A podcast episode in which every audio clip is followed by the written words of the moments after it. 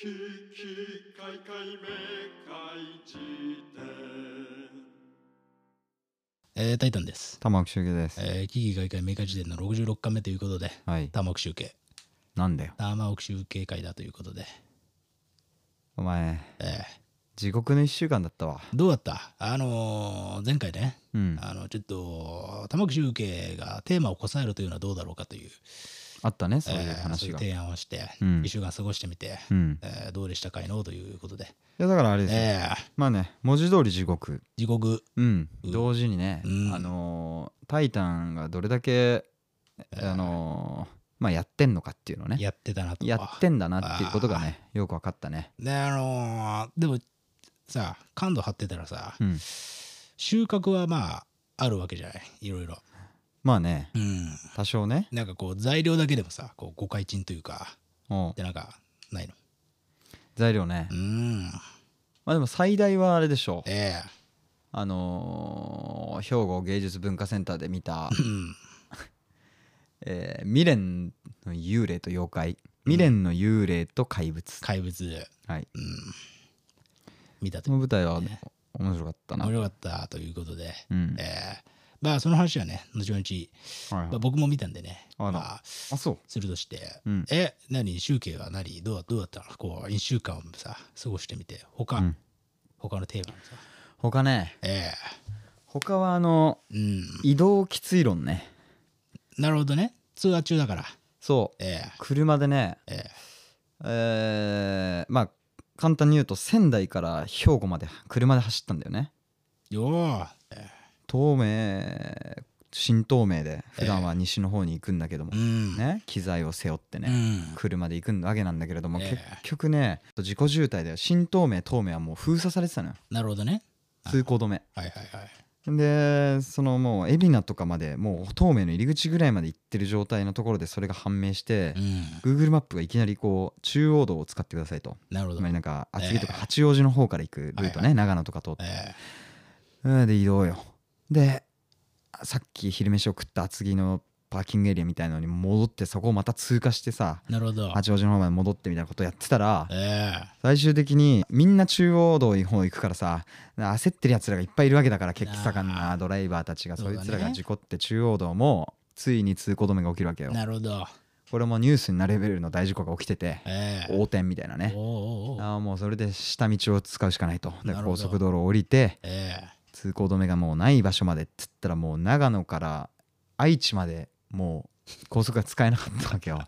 下道4時間地獄だったねそれマジ地獄だね。マジでいや12時間車乗ってたねだから、その日何が起きてるかっていうと、俺もうねん、俺はもその兵庫で、まあこの後で話しますけど、未練と幽霊と怪物をね、うんこう俺は神奈川でも見たんだけど、うんちょっとすごすぎたから、もう一回見ようっつって、はいはい。あの兵庫に前乗りで行こうと思ってたわけよ。なるほどね。で、新幹線でバーってさ、乗ったんだけど、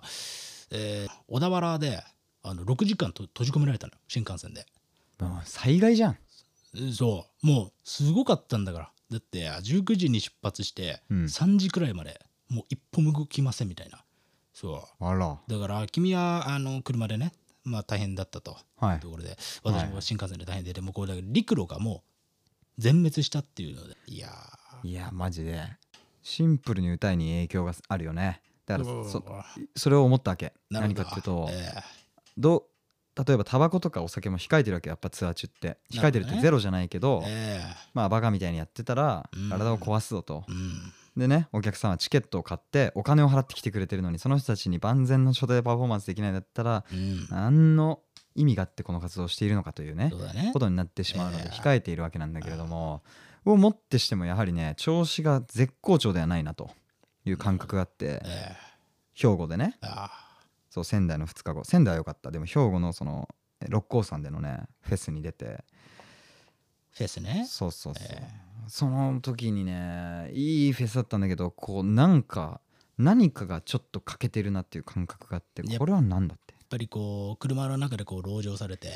完全に籠城よ、でやっぱこうあのグラッパラバキっていうねうん伝、説の漫画で、グラップラーバにグねラッパラバキでさ俺めちゃくちゃ印象に残ってるのがあって、うん人を衰弱させるのに、うん一番こう効果的なのは何かみたいな話になった時に、はいはいあのトンボの話が出てくるんですよトンボトンボでこれ何かっていうと、うん子供の頃ね、うんえートンボとかまあトンボにかけられて虫をなんかグイッとねテンション上がって捕まえて家まで持ってからお母さんに見せようみたいなねやるねやるだろ、うんでバッタとかトンボとかバーッと捕まえてさ手のひらでギューってやって家までタッタッタッタッタッって帰ってって、うんパッて家でその手のひらを開いた時に、うんもうトンボやバッタは衰弱しきってうんもう一歩も動けませんみたいな状態になってるとはいはいいうなる経ほど験っねていうのは、まあ、結構いろんな人がねあるかなと思うんですけどそうね要は閉じ込めるっていうのがいかに胴体うん動物にとって、うんえーダメージがでかいかっていういやまさにだよことなんだよね。そうはいそれをだからトンボよ俺は当時トンボよねやっぱね完全にね発球発球うんあの長渕のねうんどおー何おー発球おーおーおー薄い給料じゃなく て薄い給料じゃなくて何薄い発球給料ではねえよ一応言っとくけどいやまたなんか言ってくるやつがいるから 大丈夫かとか言って発球って何発球はだからトンボよ発球と書いてト発ンボ球よを追ってる甲子い園やいのやもうだから話清原のテーマソングだろ発球長渕が作った発球って何ウォーウォーウォーって白い玉だよお前あ白い球で合ってんだねそうそれは合ってるよあー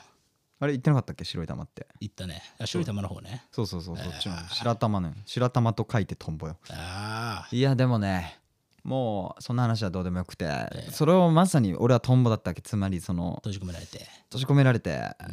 あのずっと喋ってね菅さんとうん運転席のお前なんで舌打ちをするんだよ意味があるのかそのパフォーマンスふざにけんなよお前今何がだよな喋ろうとした時の初動の下打ちだろ初動で舌打ちするやつがどこにいんだおよっさんとかでよくいるだろいるよ CCC っつってあのお前まだ痰が溜まる年齢じゃねえだろ喉 にあーあれ痰を歯茎の方に寄せる仕草なんだからあれは口の中でな、うんあーライツカメラアクションがある時の 校内舞台でそうだねやってんだからさあー彼らもさお前あんまり嘆きすんなよお前菅さん好きすぎてお前お前 俺さ止まんなあいねのー菅さんってこれ怒ってるどうえ怒ってる菅さんは怒ってないよあ本当怒る時はだってええ直接連絡が行くだろうがよまずいねそりゃそうその時はもうえそれでもう終わりだからその終わりだね時点でそうそうそうーやばいねこのチキンレースはこのチキンレースは一番のドキドキだよねドキドキだねでも俺はさ菅さんはさあのーなんていうの運転をずっとしてくれるわけよええねマネージャーだからうんでいつも普段今回はミック・エイボリーをさ1年越しに読もうとか思ってさ持っあて世ってた界から最高の本ね世界最高の本をさ後部座席の方で読んでんだけどなんか途中でこれずっと読んでてクソ面白かったんだけどミック・エイボリうんーあれ本当に面白いね神だよね噛みすぎた正直あれはネットカルチャーで生まれた奇跡としか言いよういがやない、そうなんだよネットカルチャー生まれでここまで行ったのはこ唯一なんではないかっていうねって思うあのーねなんか変なアマチュア根性とかマジでないそマジでなんかこう草野球で160キロ投げるやつがうそうそたまたまいたみたいなそういうのに目撃した感うじそうなんだよええでその160キロ投げてるやつはそのことをどうとも思ってないみたいなそうそうそうそう怖さがあるんだよねなんか普通にアクエリアスとか飲んでる感じがする そうね怖いあのーそうそうそうダルビッシュとかが調合してるような、なんとかプロテインとかじゃなくて、そうそうそうアクエリアスでアクエリアス160キロ投げてる感じがやばいマジでみたいなそう怖さがあった、ええこそう怖いって思ったそれぐらい面白かったんだよねそうそうなんだけどわかそるれわずっと読んでてもさえあの菅さん大丈夫かとえいうね、えええーこともあってまあ途中から助手席に移動してさ、うんはい兵庫に移動する日はだから12時間ずっと助手席でトモさんとまあおしゃべりしながらね、うん菅さんとおしゃべりしながらこううん着いたんだけども、うん要はその次の日のライブで何が欠けてたかっていうと、うやんっぱね声が出てなかったんだよ、声が、ううん、思ったより、まあ、お客さんは満足するかもしれないけど自分が本来出せているなというなんかそのピークに全く達してないなっていベうースコンじゃなかったとそう、ええこれなんだって思って考えたらさ、え完全に肩こりとムチ打ちだったんだよえねなるほどね東京帰ってきて気づいたんだけど、うんやっぱね車移動よく聞くんだけどね移動が長いっていうのはこの世最大の苦痛だっていうなんかさ肉体的な苦痛もそうだしあのこれスーパーオーガニズムのなんかさオルノさんかなんかがさ、はいはいどっかの、うん、インタビューかなんかで言ってたんだけどさ、うん移動が多すぎてうんメンバーめちゃくちゃ仲悪くなったみたいな話どっかしてて、なるほどねそういうこう人と人の距離が近いっていうのもやっぱストレスだったりするのかもしれないね。そのなんかええわかるよだから会社の無駄な飲み会に出席してるのと一緒みたいなところそあるれよの14時間版くらいのやつでしょそうそう最初楽しいけどそうなんだよ近くねみたいな、毎回思うだから車移動ってあ別にまあそんな文句垂れても意味ないんだけど別にそれでしかあと一応モノアレの場合はメンバーの関係が悪化するってことは一応車移動の中ではないんだけどにしてもね最初の1時間だね車移動の楽しいのは、みんなでわけあいあい話してそうねなんかこうプレイリストとか作ってさ、ね そうそうそうそうそう君こそスターだ」とかかけてるわけだ桑田佳祐の。お前ふざけんなよ、うんどんなプレイリスト組んでんだよいや夏がそろそろだプレイリストだろうがお前。夏がそろそろだプレイリストほど名前のダサいプレイリストはなないいなね。ああ本そ当うになんそうだなよんだけどそうさ。だねだからまあねそのこの梅雨の中ねええあージメジメして降りたらジメジメしてるしそうね。入ったら救急だしっていうところでさすごいねそいりやゃ。もうやってるとちょっとたまったもんじゃないなっていうのあってねそうね。あのーそうここれが俺の今回の当たり前なんだけど大きな気づきでねええ肩が凝ってるとか首がうまく回らないっていうかいう状態でやっぱね声は出ないんだよねええじゃあやっぱ返金対応かなこれは。んいやだからなんだよ六甲山のさうん方々はうん返金の、えー対応するということで大丈夫ですか俺は今高レベルな話をしてるんだよ自分のねそう最高潮のねそうだよコンディションで臨めなかったんでそれがもううん車移動後ちょっとイレギュラーなね、そうそうそう、えーっていう話で今て回に関してはね、えーそうそう毎度毎度なんか肩がおかしいなとか言って適当なライブして金を取ってるわけじゃないんだよお前情報操作するなよなるほどじゃあけど六甲山にいて、うんこうモノナーレのねそうだよ公式に、うんえー返金してくださいっていうのはなしで、なしだよ当たり前だろその可能性をまず示唆すんなよ意味がわからんしステージ上のガムを踏まないように歌ってるお前に返金対応がどうとか言われる筋じゃないねないね、うんええそれは本当にそうだねそうだろあの崎山宗志君と玉置周慶君が見ていた伝説の回 ね、ええガムが落ちていガたムかがい落ちていた回ね。えそうシットはブースから出てこないから踏まずに済んでるんだけど ーえーあの日ボツくんいなかっただろお前その話はするなよ。何何がだよ時々2人だけでライブしてた時期があるっていう話は気まずいんだから。一応それはじゃあ置いておくわ、置いておいて。うんえーそうかそうまかあまあまあまあそんなもんでございますけれどもいねや。ーねあまあまあよく言うねじゃあ腸の回でも言ったねそのね腸がうんちゃんとしてないと声がうまく出ないとかーうんボイトレあるあるだっていう話ねうん。なるほどね。ああ、超ね。はうんあまあ兵庫何しに行ったかっつうと、ね、演劇を見に行きましたよと。まあ演劇、前にライブもしたんだろうけどさ。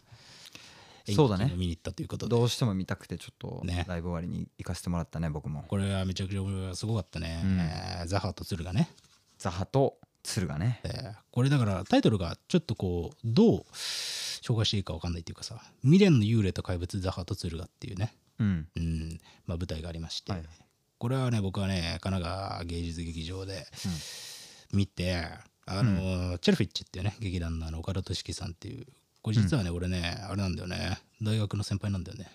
あそうなめのちゃくちゃ上ので、うん俺もさこの人めちゃくちゃ好きでああ岡田さんの作はい品はは,、いはいだからで今回さ演者もすごいじゃんいやすごいよね森山未来うん石橋静香片桐入り栗原類ね太田慎吾うんで歌い手で七尾旅とねいやーこれもすごかったねオールスターっつうかなんつうかってえいやーすごかったねえうーん見てら見ていられたよね失礼な言い方だ けどもーそういやね素人からしたらそんなもんよいやーもう釘付けになったといいしか言いようがないっていうかそうそうそうだからすごいよねだからこれさこれってもう、まあ、再演とか、まあ、何年か後とかにやる可能性あるんだろうけどさ、うんねあのーこのザハとツルガっていうのがさ、えーこのツルガっていうのがあれなんだよね原子力発電所モンジュねモンジュなんだよねで、石橋静香さんがさあの廃炉になった、えー原子力発電所役として出てくるっていうかななんていうかそうこだうねそ,、の説明で合ってんのかななんだっけ確かあれだよね核燃料サイクル政策の亡霊として亡霊なんだよね、はいはい亡霊として出てきて、そうねえーっ、と二部構成になっててその鶴賀っていうのがそっちの話で、はいえーザハっていうのがさ、えーあれ国立競技場あの代々木のねザハーンのさザハ・ハディドザハハリドがさ、えーオリンピックのために書き下ろしたあのデザインでもうほとんど着工寸前まで行ってたけど、うんあのー直前で廃案になったっていうか潰された、そうだねえーあれの亡霊として森山未来さんが出てくると。はいはいでこのねもうだから口で言うと何のこっちゃって感じなんだけどでも本当にそれを言う設定なんだよねそうだ俺も見るまで全く意味が分かんなかっ意味わかんなかったその設定は見たけうどんああ見たら面白かったねすごかったねうん本当に、いやーすごかったで俺がねこれね思ったのはね、うん七尾さんってまジすごすぎないと思ったんだよね確かにねすごかったなあの全員すごいんだけどさーそうだね異常なもうオールアベンジャーズみたいなうん感じなんだけどさうん俺やっぱ七尾さんの反射神経っつうかさうんだから即興ほぼ即興で歌ってるわけだよねだからセリフ自体は与えられてたとしてもそうだね歌のねメロディーは与えられてないっていうそうその場合役者がさ、うんいわゆるこうなんて言うんだろうね踊りというか、うんまあ、動きをするのよね、はいはいうん、舞うよね舞うというかう、んうんそれに合わせて七尾さんがこう歌をその場で当てていくっていうそうだねうんそういう系のまあ芝居というかうんなんだけどそれのなんかさハマり方がマジ異常だなと思ったね異常だったねえってねさっきもちょっと話したけどその敦賀なんていうのはもう原子力発電所がもうまもろテーマになっててえねうんあんだけ直接的な内容においてあ七尾さんが原子力って言葉をメロディーに乗せて歌うっていうのがさ、ねあいやらしくないっていう衝撃のね衝撃いやー普通おかしくなるからねそんなことを歌にしてるとそうねうんねなんかあれでよくさあんな結構さうん硬い言葉とかさ、そうねをよくメロディーの中に溶け込ませんなとかって思って本当だよしかもそれを役者と呼応しながらやってるってうんどんな離れ技だよとか思ってだから俺がちょっと思ったのがさうんあのー森山さんとさ石橋さんがさ、うーん基本的にメインでさ、うんこう踊るというかはいはい悪闘するじゃんうんそれに対して七尾さんがこう歌を当てていく時にうんもう完全にこう体の動きがビートに思えるというかなるほどねそうだからジャズみたいなさはいはいはいねこうドラマーっていうかうんリズムはこうアクターが作ってて、うんそこに上物として七尾さんの歌がどんはいどはんいハマっていくっていう、でそれのハマり方がうんい一回も同じことやんないみたいな、や本当だよあれはねすごかったなちょっと本当にそうだったいやーはいねすごかったなもう一回見たかったですねいやー、悲劇的だったまだでもね、またね再演があればっていうことでうね、んでも本当動き面白かったねそれも新鮮だった俺なんか舞台なんてそんな見てなことないからさ、うんなんかこう出てきて、えー超悪く言うと学芸会みたいなものをするものなんだよね俺の中の舞台のイメージはわかる木の人がいてええそうそうそうそうあでまあ主人公たちは主人公らしい振る舞いをするというかさ、ええーできるだけリアルにねえなるほどリアルにうん演技するというはいねはいはいものだと思ってたんだけど、うんえーなんでああんな喋りもなんか朴突としてわけのわからない繰り返しもあるようなセリフで、うんえーそれに合わせてなんか謎のさ手足の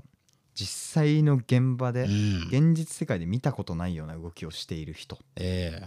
がそうね喋り合ってるっていう状況が、うんえーまあ、だいぶ新鮮でうんなんかね、まあ、素人なんでね、とにかえくえそれへの感動っていうか衝撃がすごかったね。えなえなんでこんな動きをしながらこの人はこれを喋っているんだみたいな、うん途中からそれが癖になっていくといううんうーん感じがしたよねやっぱり面白いよね面白いいねや岡田さん俺作品さ、うんあのチェルフィッチっていう劇団のやつ、まあ、好きで見るんだけどさ、うんやっぱその演出がやっぱ発明っていうかさ、うんうんなるほどそねのその当時からしていまあ、未だにもう現役最強レベルの発明だと俺は思ってるけどう、んなんかこうさ何がくねくねくねくねしながらさ、そうだよまあくねく実ね際映像を見てもらうといわゆるいわゆる演劇を見たことがない人からすると、うん異常な動きぬるいぬるい動きをさね本当よしながらこう言葉とかもなんかすごいあのあの、えーまあそういう感じで君はどう思うんですかみたいなそうそこうめちゃめちゃこうつっかえながら喋っていくんだよね、うんうん役者がねみうたそいうな、ねでもなんかねそれと動きがめちゃくちゃ合ってて、うんもうこう引き込まれちゃうだからこう体のかさあのフローっていうかさ、うんがもう超自然なわけ体のフローねそう、うんあの作られてんだけど、うんそれ演出されてる以上はね、はいはい作られてんだけどあの人間が喋る時ってこういう感じだよなっていうさこう心の中のさ、うんうんうあのんよれっていうかうんそんなにまともにスッと言葉って出てこないっていうそうねコミュニケーションのさこの普通通じ図の普通の感じが、もう演出で全て回収されててさ、うんうんうんすげえよくてめちゃめちゃ俺は好きなんですよね。そうねえなんかフロそうだねえフローが異常って感じがするね。フフローが異常だねねだからそのなんかどもり感とかそういう葛藤みたいなものをさなんかいかにこうそれらしい演技でうんね表現するかっていうのがなんかこの一般感覚っていうか少なくとも俺の感覚だったんだけれどもええこのねどもり感ブレ感葛藤みたいなものをこう形式的に身体で表現できるんだっていうことがえええーやっぱり面白い点だったよね。そうねだから新鮮だったなよく俺がこのサチルフィッチのさ、うんこうまあ、好きだとか言うとさ何が面白いんですかとか聞かれるんだけど、うんあのー俺なりの解釈で言うとね、うん俺がよく説明するのは、うんまあ、俺昔演劇とかやってたからさ、はいはいあのーいわゆるこう日本の現代演劇みたいなもののさ、うんこう第一期というか、うんはなんかいわゆるさ塚公平的なさ、うんこうどつらを向いて朗々と役者が喋、えー、喋るみたいな、観客に向かってそうまあ、観客に向かってだったりさ役者に対してもう相対してこうなるほどね、言葉と言葉がちゃんとこう衝突し合ってるっていうかね、えーうん私はあなたは何ですかみたいなはいはいいわゆるそういう演劇みたいなものがバーッともうめちゃめちゃこうさ席巻してでその後さ、はいはい平戸織座っていう人がさうんあの静かな演劇の革命って言ってさ、うんそういうんじゃなくてもっとこうテーブルとかうんで起こるようなこう本当に0.1ミリの所作みたいなものをめちゃめちゃ演出で加えてなるほど何も起きないだけどそれがリアルみたいな、うんううんんみたいなことに発展してって、で俺にとっては岡田さんっていうのはそこに対しての第三波っていうかさうんおうおうの革命だったっていうかこう言葉がそもそも通じない世界っていうなるほどねのをこうか確立というかうん発明したというか、そういう感じがあって、なんかね見ててめちゃめちゃ気持ちいいんですよねこんなポッドキャストとかにさハマるような人間のさ、うんえーフェチからするとなるほどそうそもそも言葉っていうものをなんかこう突き放してるっていうかねすげえそうなんだよねなんかそこ面白かった、えーね舞台中でなんか相互理解みたいなのが一切なかったもんねこの舞台ああそうそうそうそう、うんだから会話が一見成立しているように見えて、うん実はその彼らのいわゆるキャッチボールみたいなことってうんほとんど起きてないっていうか、そうだねあのねだってさどう考えてもさ一人の役者に与えられてるターンがさうん長すぎるっていうか、いやそうだよあねの戯曲読むとめちゃめちゃ面白いんだけどさ、うんあの7ページくらいになってんだよね一人の役者のセリフそがうだねそううんこっかららここまであなたのターンですみたいなや本当だよすごいんだよね面白い本当に面白いと思うねめちゃめちゃ好きですよ僕だからなんシェかルフィッチうんなんかその身体的なフローみたいなのもそうだュしうんあとやっぱりそういう文殊とかうんオリンピックのね国立競技場とかうん誰しもがもうちょっと一旦置いときましょうとしているようなうんうんうねん内容にさいはい踏み込むとさ怪我するわけじゃんそういう芸術作品みたいなのってさうんまあまあまあなんかこう説教臭くなったりするとかそうそうそはいはいうだったら言論の場でやったらいいじゃんっていうようなさうんだからそこが芸術がなんか抱えてる多分一種のコンプレックスみたいなのも多分あると思うんだけどええうんなんか俺ももしね作っててなんかねうわみたいなこのなんか伝えたい直接的なことをわざわざねじ曲げてこう婉曲的に表現してなんかそれ自体に何の意味があるんだっていうようなね感覚がある中でええあー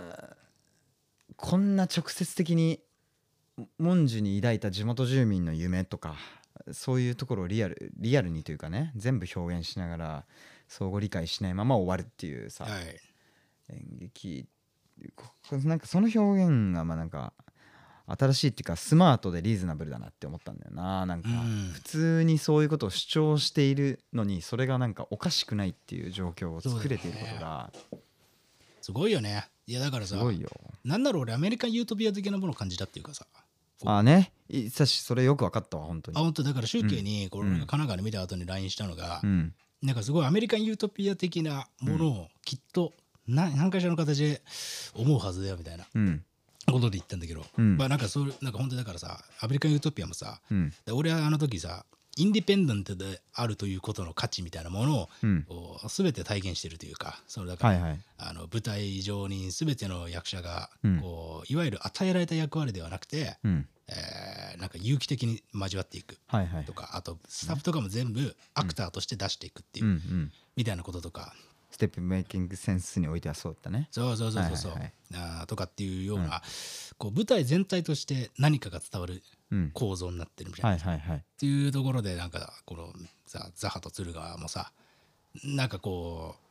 一個一個のメッセージ云々とかって話ではない、うん全体として見た時に何かがこう沈殿するものが残ってしまうというかだからこれさ、うんパンフレットに書いてあってすげえあー確かにこれはめちゃくちゃ、あのーいい表現だなと思ったのが、うんこれを見た後俺らは国立競技場に行っても、うん福島のその文殊うんに見に行ってもあの福島で来たあれなあ新潟からあ新潟か、はいはいそうそうだね行っても元の世界にはもう戻れなくなってしまうんだっていう、うんうんそのこの亡霊の舞とかを見たら、はいはいきっとあなた現実の風景も変わってしまうっていうでそれそうだよねそこ面白いし、タイタンがいつも思考しているところだよねそのたった何か一つによってその後の世界の見え方がガラッと変わってしまうっていう作用を持ったっねてことだろそうだからそれうんを伝えるのにうん言論でもなくて、うん役者になんか本当に直接的になんか社会的なメッセージみたいなものをうん言わせるとかでもなくて、うんこういうこう抽象度が極めて高いうんやり方でそれをするっていうのがねいやしかそもうだね題材が幽霊っていうさそうだね幽霊の役ってな競技場の幽霊の役ってなんだよみたいなそうだよなすごいなと思ったねねだから競技場に関してはねザ・ハーディが亡くなったっていうのはでかいっていうのはねなんか解説とかがあったけどでそこから着想を得たのか分かんないけどなんかそれってさすごい幽霊って存在って身に迫ってくるなという感覚はあるよねわかる、なんかこうさつまり現代におけるいろんな言論の場で行われてるさこのままいくと世界はまずいですよみたいなさ、うん予測によるこう発言ってさ何かこうリアリティに欠ける面もやっぱりあるなっていうふうに思うわけようね。んうんあのそこまで見通せてる人はいいけれども、うんうん果たしてそうなのかってそうならないと分かんないよっていう極論もそこうんに存在するわけでさうんうんうんその点幽霊って全てをもう知ってしまった存在じゃんうんうんうんうん知ってしまってもう死んだというさうんうんうん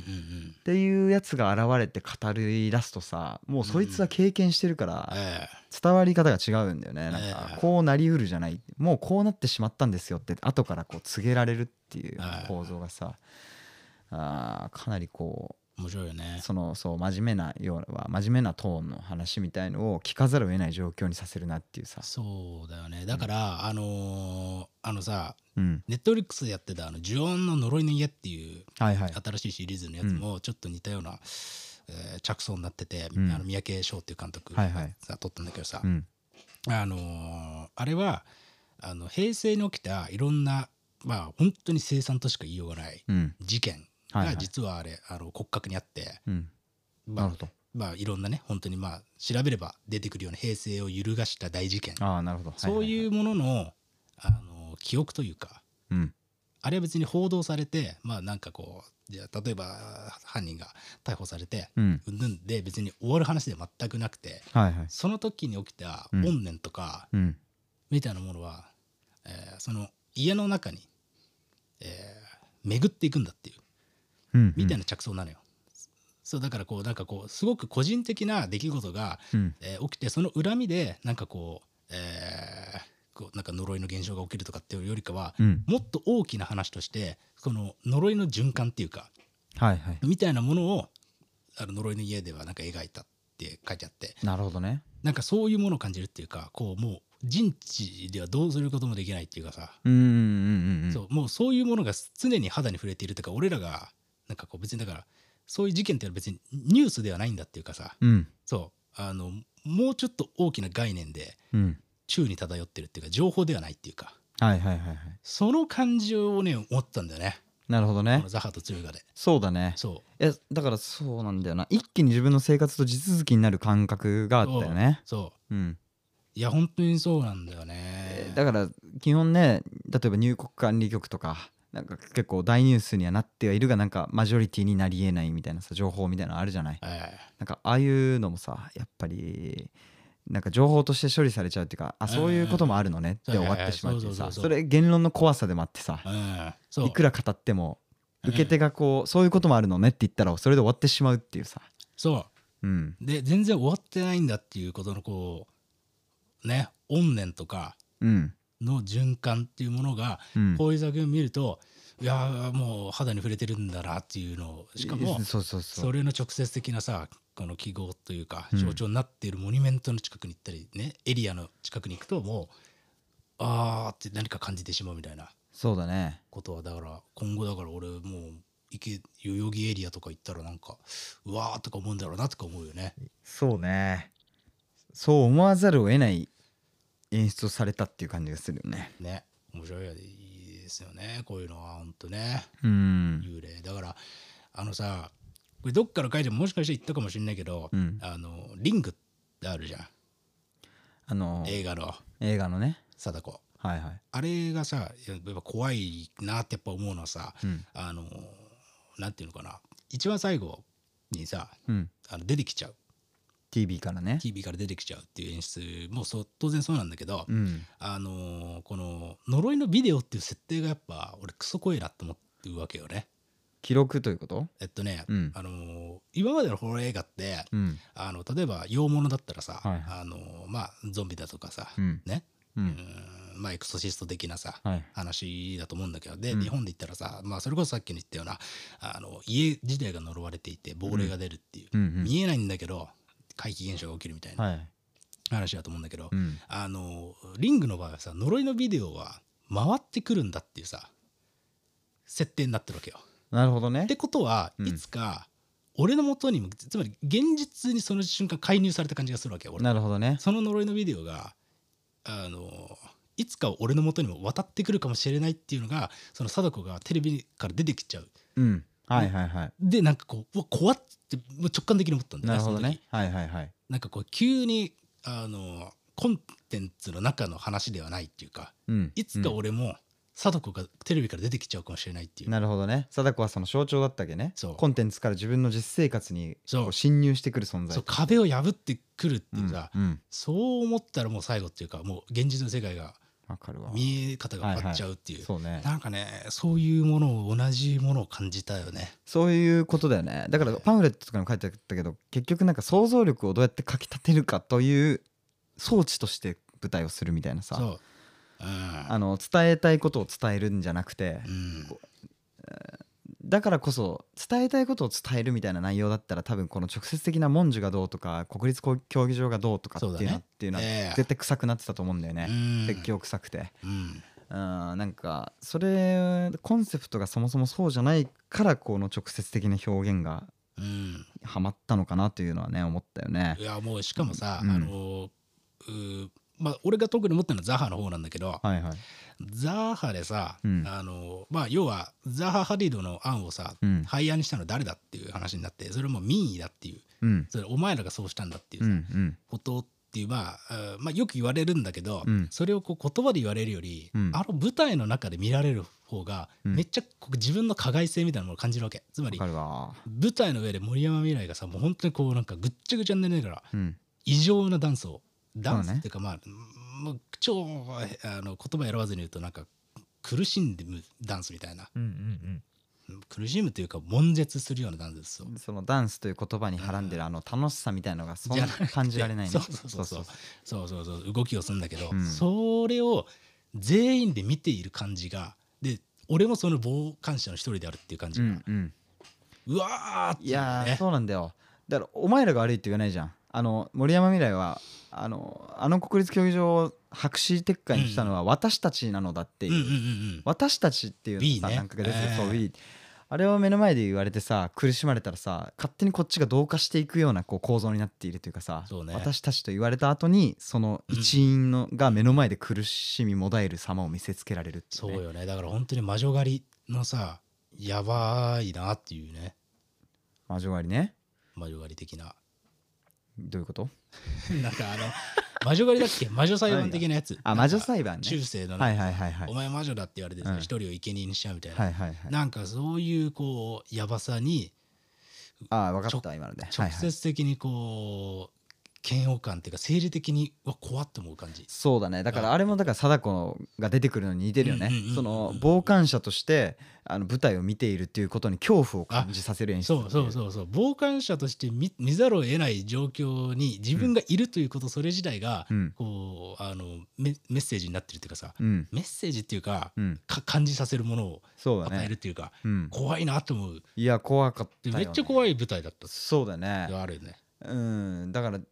なんかこうこれは見当外れかもしれないけどさなんかああいう苦しんでる人がいたらさなんか声をかけてあげようとか励ましてあげようみたいなのがこう美徳なわけでしょこの世の中の。うんうんうんうんっていう中であの舞台上においては観客と舞台というさうん舞台が持ってるあの構造的け欠陥というかさ問題があるじゃん、ええもうフロアとステージは区別できんっはい、壁をせざるを得ないという透明な壁が、ね、そうそうそうそうはいはいはいていうのをもう逆に利用されてるんじゃないかというぐらいのあーこの場で森山未来に対して大丈夫だよって声をかけられる人はこの何百人という観客がいるのに一人もいないんだってうんうんうんいうう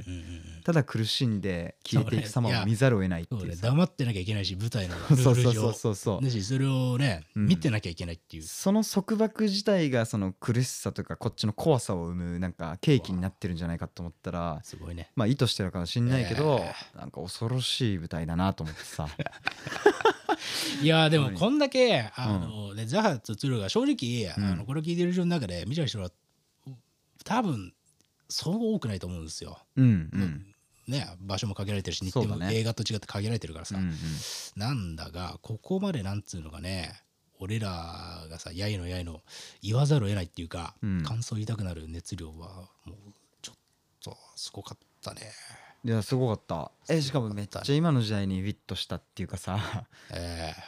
そのそれこそなんか言い換えてえー抽象的に社会問題をなんか取り扱って伝われみたいなことはい言はいはいってるはいことがいかにこうまあバカらしいっていうかそこをすっ飛ばされてええ一番スマートなこえわかるよう表現の論理を見せつけられたわかみたいるなわだから本当になんか古典となるようないやあ本当だよ強度もう持ってると思う、貫けないんですけどなんか破っても破ってもうん、奥がすげえ深いっていうか、そうだねそういう感じがあるだからいわゆるさコンシャスみたいなさ、うん、社会問題でございみたいなそういうレベルな次元じゃないんだよねそうだねなんかそこで語られて終わるものじゃないっていうのがやっぱり舞台としての強度なんだろうなっていうっていうねねことを思ったっていうのでのいえこんなに、うん真面目に話してしまってという、ね、大丈夫か大丈夫かこれ菅さんなんで出すんだよいやいやお前何なんだよ下打ちしろよお前菅さんって言ったんだいやお前だおだからよし現地取ったねだか何らが今までの俺の舌打ちとか、うんねうん今過去の回ねまあういんうんろいろなまあ蛮行ですよ菅さんに対するそれなるほはどね俺がやったんじゃないよっていうのをマジで言いたい玉置がうんちょっとこうジェスチャーすんのよなんかこううん今行けみたいなさよくあるじゃんそういうのなんだお前そういう悪いさ横にいる友達ってだからこはううんうん最後の一言言ったのは俺だけど、うん言わせてんのは誰だっていうさ、うんねでお前その回にええいつかのねこれは磁場がそうさせてるんだってジーバー言ってたね言ったあの回に一番懸念していたこれを言い訳にして何でもかんでもやらかすやつが現れてくるながお前だよ今のおいお前ふざけんなよ本当に俺は菅さんに対して舌打ちしろなんて指示は送ってないわけいやでだからこれが、うんあの難しいところこれは幽霊的なこれは本当に怪奇現象ですよ何がえーだからこれが非常にこの番組っぽいところっていううか、ん、誰もそうしたいと思ってないのにうん、そうなってしまったっていうね違えよお前がそうしたいからそうしてんだろいうがやよここに俺の意思はない中道体のお前すごいそうなっねたそこに中道体という言葉を持ってくるわけねそお前うは何でもや言うんだから俺はお前はええやっぱりでやっぱり天国には行けないよねなんでだ よお煉前獄みたいなやつは煉獄でさ、そうだね煉獄って一番きついんだよねあの火だよね火でずっと苦しんでそ生きたまんま死んでいくっていううこれはね困ったあよ死ね死ねないんだよね死ねないんだよねだから嫌ななんだよね地獄巡りでねだからねそうそうそうそういやああれ静岡に地獄巡りっていう施設あるの知ってる体験できんだよその死んだ後の7つのその罰っていうかさーうん地獄巡りをあ本当そのアトラクションであ本当あの何面白いよ温泉的な話温泉まあ温泉街にあるけど伊豆かどっかに地獄巡りっていうあの施設があるあの新しい情報がうん全く出てこないので、うん終わろうか なと思うそうだね行ったという情報以外ないねいえやでもね地獄巡りはね俺面白いよええうんまあいいや、まあ確かにそれ以上確かにないからね何もないということで、はいまあはいザハとズルが未練の幽霊と怪物ねこれはまあいつかね、まあ、DVD 出たらうんまあ見た方がいいかなと思うしうん再演がねあるなら俺は絶対行こうかなと思ってますよなるほどね。えいや、そういうことでえそういう感じでしたねははいい、ということでありがとうございましたききかいかいめ